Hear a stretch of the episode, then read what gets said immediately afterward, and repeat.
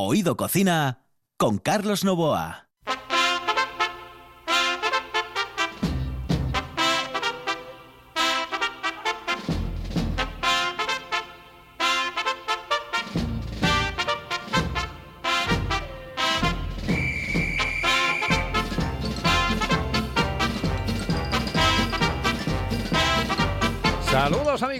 Buenas noches. Esta es la sintonía de RPA y estamos en Oído Cocina.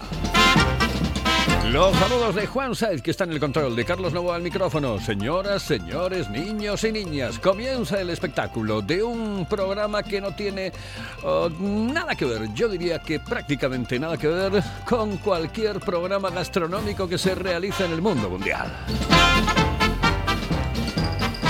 Y es que aquí en la cocina hablamos, nos sentamos en la cocina y hablamos con un personaje y aparte, evidentemente, le damos al tema del manduque.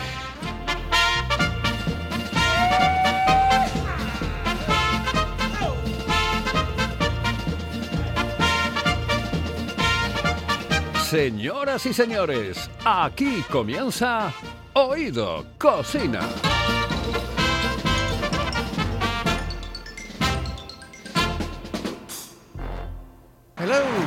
Señorita. ¿Sí? Excuse me. Eh, perdón.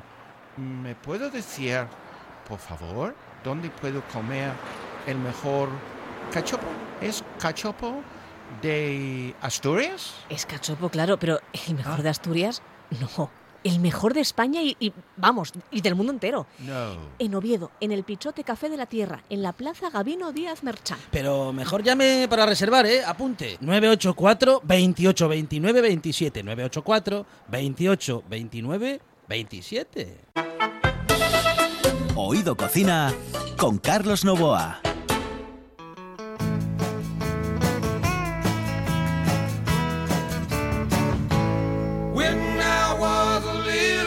Baby, my mama would rock me in the cradle in them old cotton field back home.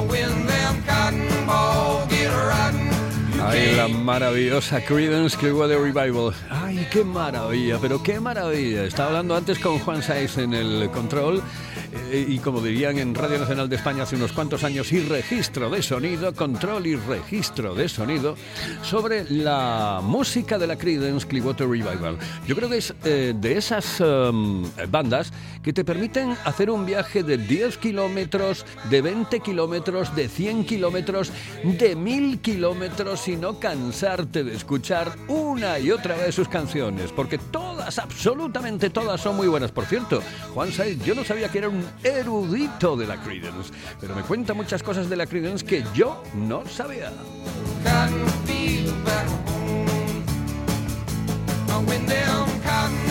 Y es que hoy tenemos, sí, esta es una banda que no deja indiferente. Hoy tenemos al otro lado del hilo telefónico alguien que no deja desde hace muchísimo tiempo indiferente a nadie con sus opiniones en el mundo fundamentalmente del deporte. Él es José Joaquín Brotons.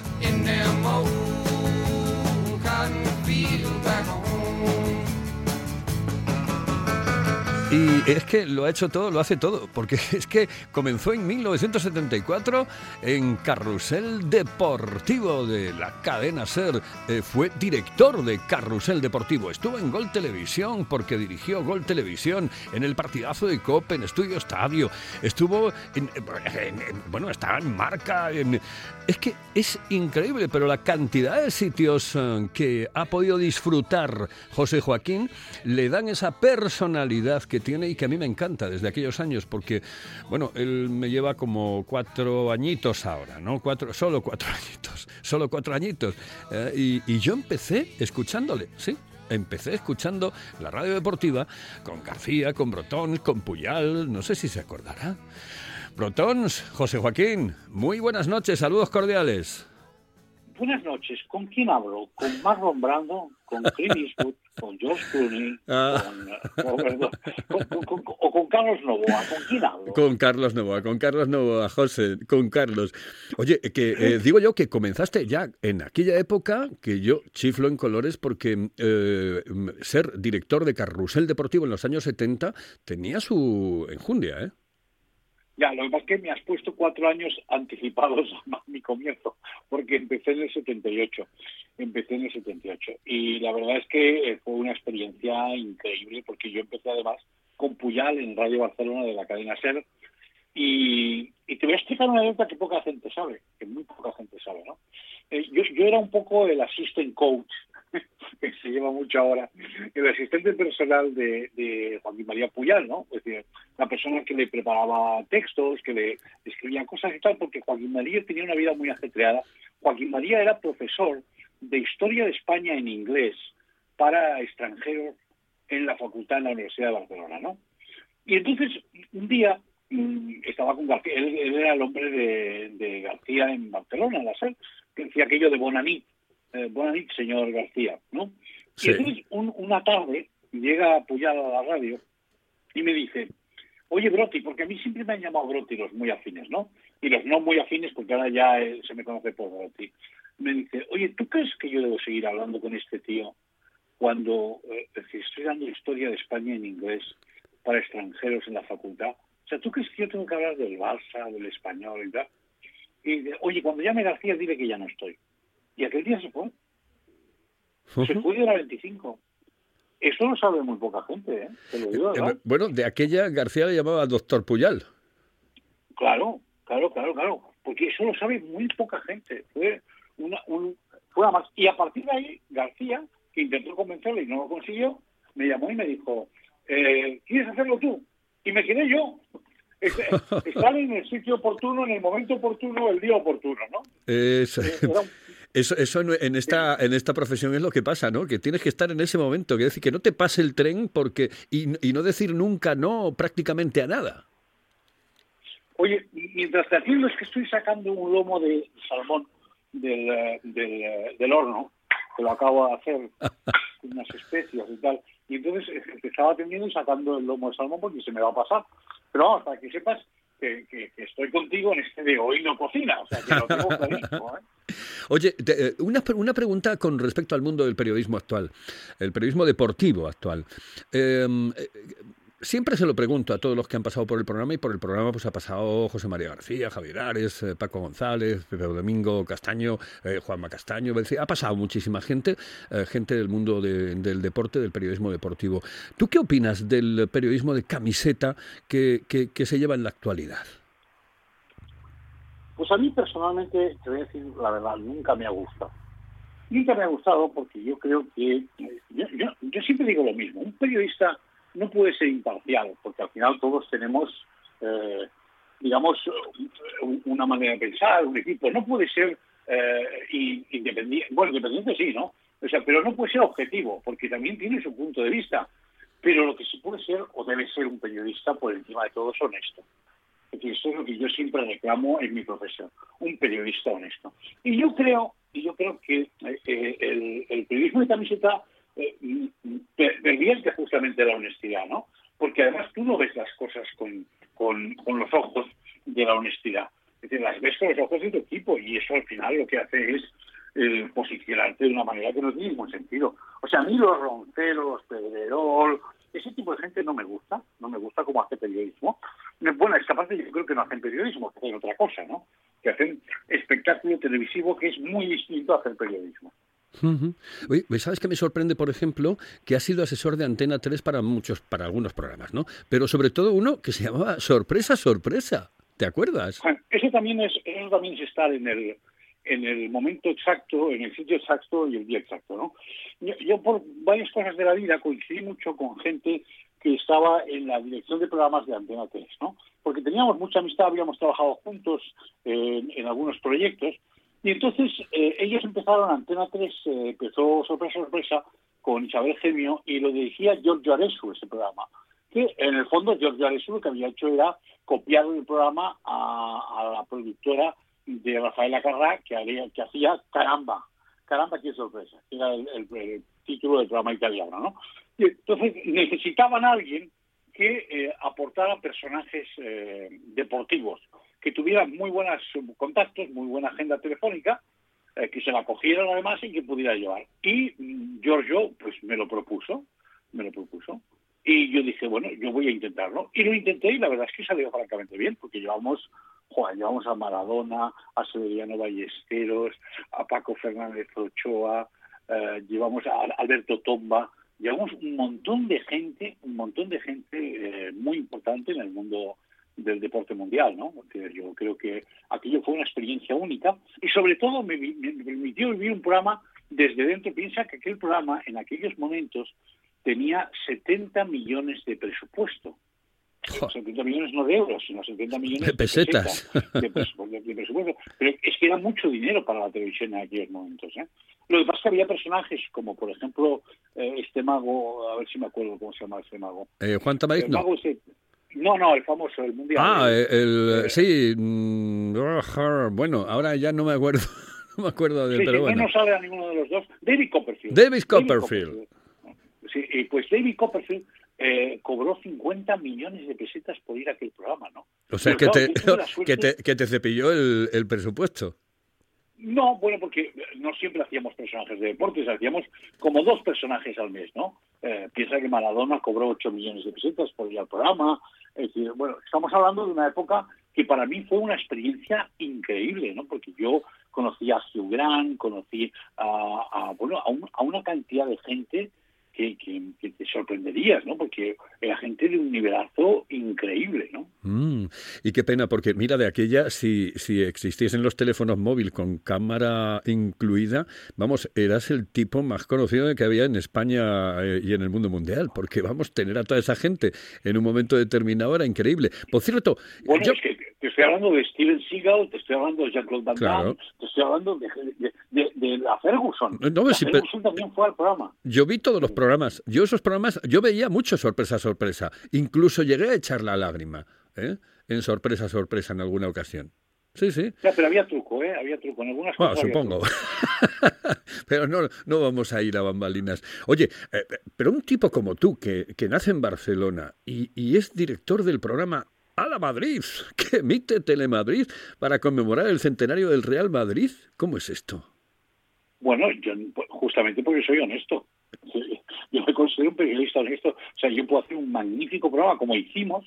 Eh, hicimos un grandioso programa de Ala Madrid, hicimos eh, 13 capítulos, y en alguno tuvimos una audiencia espectacular, como en el de la Quinta del Buitre, a pesar de estar compitiendo en aquella época con eh, el programa de televisión española Operación Triunfo 1, el de Rosa, Bisbal, Bustamante, Chenoa, el, tristemente recordado Alex Casademun, que falleció hace algunos días. Es decir, pues compitíamos con aquel programa. Pero fue un encargo que le hizo eh, Florentino Pérez, en aquellos momentos presidente, bueno, sigue siendo presidente de Real Madrid. Se lo hizo a Jaume Roures, que era el eh, dueño, eh, bueno, uno de los tres dueños de la empresa MediaPro. Y yo trabajaba en aquella época para la empresa MediaPro, entonces qué mejor que un tío que conocía, yo había sido director de deportes en Telemadrid, por lo tanto conocía perfectamente cómo funcionaba la casa y conocía qué podíamos hacer y qué no podíamos hacer. Y recuerdo que logramos unir a la Quinta del Buitre, es decir, a los cinco, pero es que hicimos un programa donde estuvieron juntos Valdano y Cruz. O sea, fue, hicimos un programa, el de la séptima, donde Peña Mijatovic viajó desde Italia para ver el programa. Fue un programa espectacular, la ¿verdad? Lo que que coincidió con aquellas audiencias que eran 8 millones de personas, 7 millones de personas en televisión española en la 1. Increíble, pero increíble. Bueno, es que pasas por, por muchísimos sitios y tienes una cantidad de experiencias en el... Yo no sé cómo no haces eh, más de un libro con respecto a todo esto, porque hay cosas que realmente podrían eh, interesar mucho, muchísimo. No solamente a la gente que se dedica a esta profesión, sino a aquellos que no se dedican a la profesión, les gustaría dedicarse a la profesión, y a aquellos que son neófitos en la materia, aquellos que están fuera de absolutamente todo. Estás en la sexta, eh, eh, estás en Gol Televisión, donde lo diriges, eh, diriges, eres responsable de los, los contenidos del eh, canal eh, Gol Televisión, estás en la COPE, bueno, estás en cantidad de lugares, en cantidad de sitios y todos con un interés realmente increíble. Mi pregunta es, de todo lo que has hecho hasta el momento, hasta el momento, hasta Radio Marca y todo lo que has hecho, ¿de, de qué te sientes tú más, em, eh, pues no sé, feliz, contento y todas estas cosas? ¿Cómo se llama el perro? Eh, se llama Ñora, como la playa. Vale, Como la playa de la yo- para mí, ya sabes que yo estoy enamorado de Asturias, yo estoy enamorado de Gijón. Sí, pero tú estás Sí, enamorado de sí. Gijón porque tú tuviste que venirte aquí eh, a, hacer, a hacer prácticamente un casting de periodistas eh, para que estuviesen al frente de la TPA. Y cuidado, tú venías tanto a, a Gijón que dijiste, joder, yo añoro Gijón, quiero Gijón, necesito la playa y necesito un sitio como este. Mira, yo, yo te lo voy a decir, Carlos, porque creo que hay que Eh, no, no, no, no, no va nada contra ti, al revés. eh, es, un pensamiento mío, ¿no? Es un pensamiento que, que tiene una reflexión muy sencilla. Yo ya no necesito trepar. Yo, yo ya no necesito escalar. Yo, yo, yo tengo 66 años, yo ya he disfrutado de, lo que es el jefe. Eh, tengo la suerte de haber sido jefe de deportes de la cadena SER, de la cadena COPE, de Onda Cero, de Radio Nacional de España. Tengo la suerte de ser el único presentador vivo que ha hecho todos los carruseles de este país en todas las emisoras. O sea, yo ya no necesito eso. Yo lo que necesito es vivir. Yo necesito vivir. Necesito disfrutar de mi vida. Eso no quiere decir jubilarte, ¿eh? porque no estoy jubilado. Pero sí necesito disfrutar de mi vida, que mi tiempo sea mi tiempo. Y esto lo he conseguido en Gijón. En el año y medio que llevo viviendo en Gijón, estoy encantado, enamorado. eh, la gente me parece espectacular. Eh, hoy he estado en el corte inglés haciendo unas compras que tenía que hacer y se ha acercado un dependiente y me dice, ¿es usted Brotons, el de la tele? Digo, no, no, soy Brotons, el de Gijón. Claro, que al final, eh, eh, yo, ¿de qué estoy satisfecho? Sie- siempre de lo último, ¿no? Para mí el programa que estoy haciendo en Radio Marca es una diversión absoluta. Yo hago una hora semanal eh, y, me permiten además en la dirección de Radio Marca, decir, yo elijo los personajes, yo hago las entrevistas eh, y tengo la ayuda de David Tajeval, que es un buen compañero, pero al final es un programa de autor. Y yo, de eso, y mira que he hecho cosas muy importantes, ¿eh? porque dirigir un campeonato del mundo de fútbol eh, para una cadena como la Sexta no es algo sencillo, ¿eh? estás trabajando con casi 300 personas y tienes a tu cargo 300 personas. Pero he dirigido Gol Televisión que la sacamos en dos meses y medio. Eh, no, me da igual, eso ya ha pasado. Ahora, ahora me divierto haciendo eso, me divierto haciendo lo que hago, ya está. Me presta, me presta, me, me presta muchísimo. Mm, es una de esas cosas que, que yo siempre mm, eh, valoro de la gente. Mm, Primero que no seas el típico tío del... Bueno, que... mm, vaya, que pasas desapercibido. No, a mí el desapercibido no me gusta. Me gusta el tío que opina, el tío que dice lo que piensa y lo que considera en un momento determinado. Y que no pasa, repito, no solamente desapercibido, sino que tiene su personalidad propia. A mí me gusta la gente como José Joaquín Brotons. Yo te voy a decir una cosa.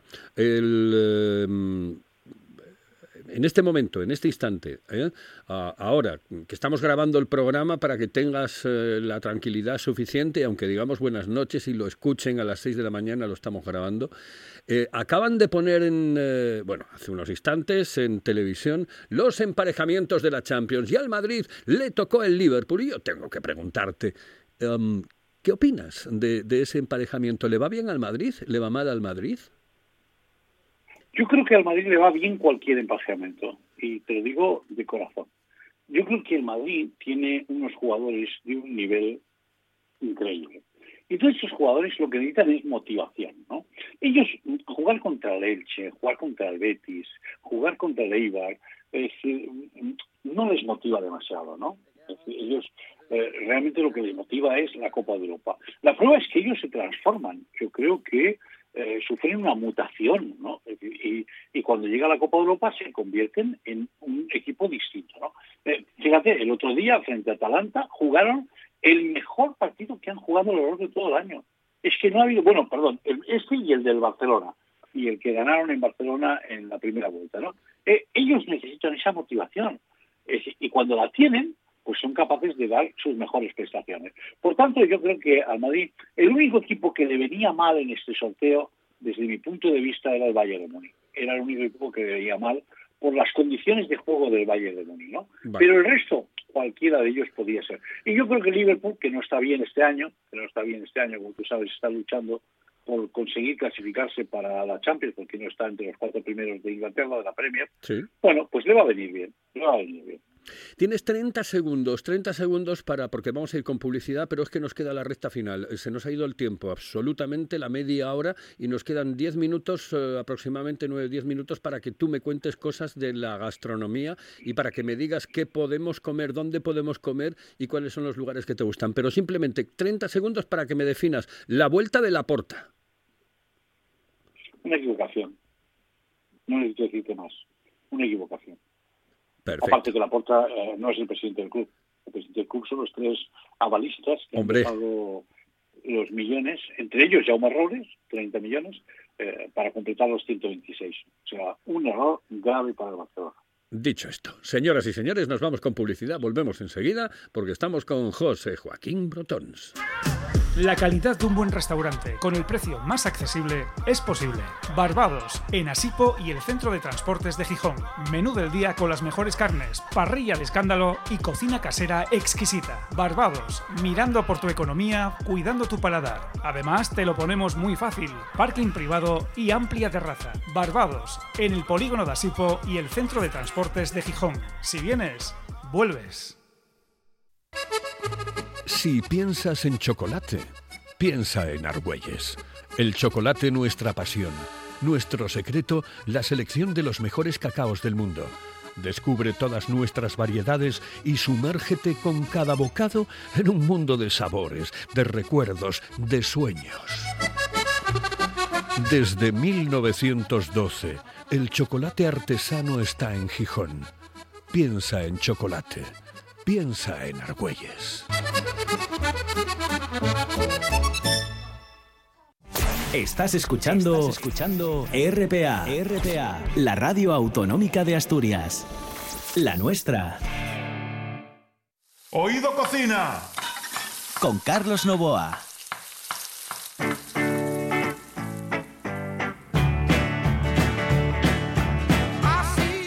Los ocho minutos finales, eh, eh, teníamos muchísimas más cosas. Por ejemplo, yo tengo un asesor personal que se llama Monchi Álvarez y que me dice, oye, pregúntale estas cosas, hombre. Y yo digo, eh, para la próxima. Vamos a dejarlo para un próximo programa, si te parece, eh, Broti, dentro de, no sé, un mes, mes y medio, una cosa así, porque quiero hablar muchísimas más cosas contigo. Pero una de ellas, por ejemplo, aquella entrevista legendaria, Alegra, cuando eras un chico absolutamente jovencito, jovencito. Bueno, pero yo quiero ahora que me hables de comida. A ver, recomiéndame lugares, lugares maravillosos para comer. Tú que conoces muy bien toda esta zona. Aquí voy a ser un poco petulante, ¿eh? que lo, adelanto porque es necesario decirlo, ¿no? Eh, yo, he comido en 194 restaurantes en Asturias, ¿eh? porque además llevé la cuenta, se iba apuntando. Porque yo tengo una teoría sobre la comida que es la siguiente cuando comes en un restaurante. Y es no si es bueno, es malo, me gusta o no me gusta. Para mí la definición es volveré o no volveré. O sea, eso es lo que pone al lado del restaurante. ¿Volveré o no volveré? Y hay bastantes que he puesto no volveré. Pero después hay una selección muy amplia, muy amplia, de gente o de, de lugares donde volveré. Algunos de ellos sorprendentes, sorprendentes. Como por ejemplo uno que se llama Casa Quincho, que lo conoce muy poca gente, es una parrilla argentina de un tío que emigró, eh, un asturiano que emigró a Argentina, se casó con una argentina y eh, volvieron, volvieron porque las cosas no le fueron bien. Y en Oles, eh, en Oles tiene un restaurante, bueno, un restaurante, es, un chiringo, que se llama ah, Quincho, es una parrilla. Tú le llamas por teléfono y dices, oye, quiero mañana que me hagas, pues no sé, un asado. Y te hace un asado argentino que te mueres. Y lo conoce poca gente, además son unos precios, eh, francamente, muy asequibles, ¿no? Mi, restaurante de cabecera es Casa Belarmino. Independientemente de que lo anuncie en mi programa, es que yo ayer estuve en Casa Belarmino comiendo y pago ¿eh? regularmente, pago regularmente y es una cuenta pues de un buen restaurante. Pues, y yo voy al menos cuatro veces al, al mes a, a Belarmino, ¿no? ¿Por qué?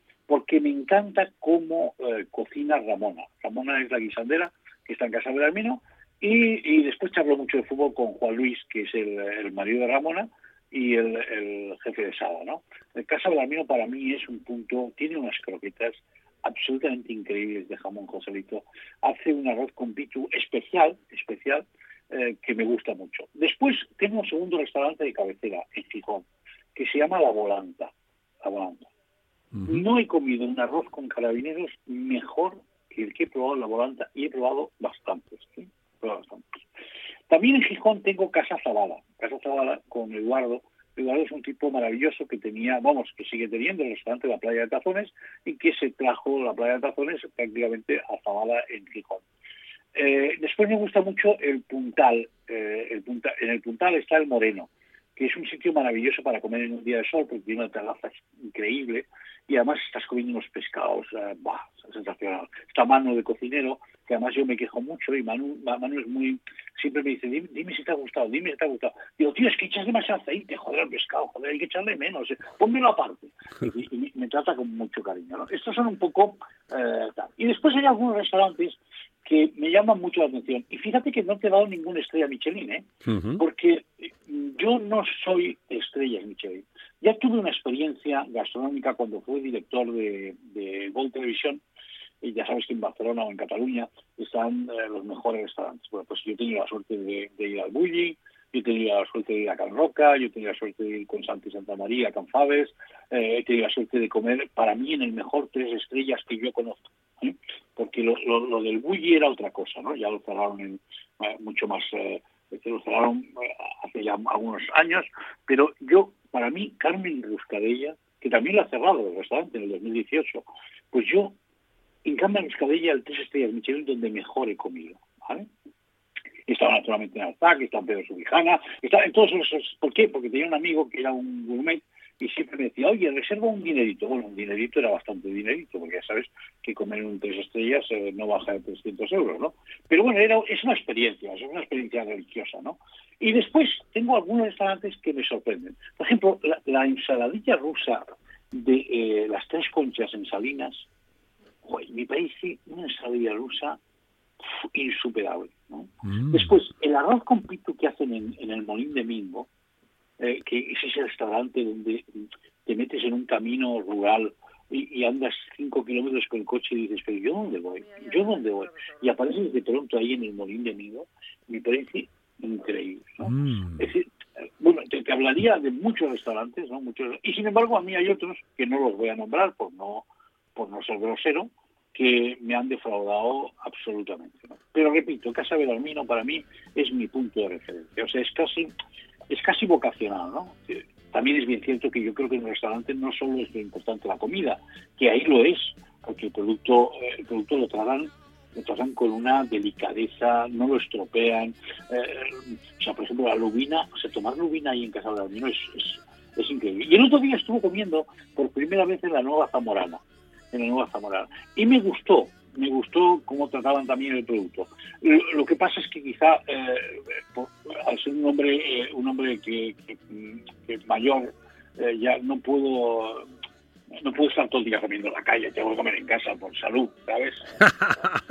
Oye, la próxima vez, eh, un hombre mayor, joder, es que, a ver, me cago en 10, que yo dentro de nada ya estoy, yo tengo ahora 62, y si estoy, estamos igual, o sea, igual, que no somos, somos menos jóvenes y punto pelota, José Joaquín. Oye, que se nos ha ido el tiempo.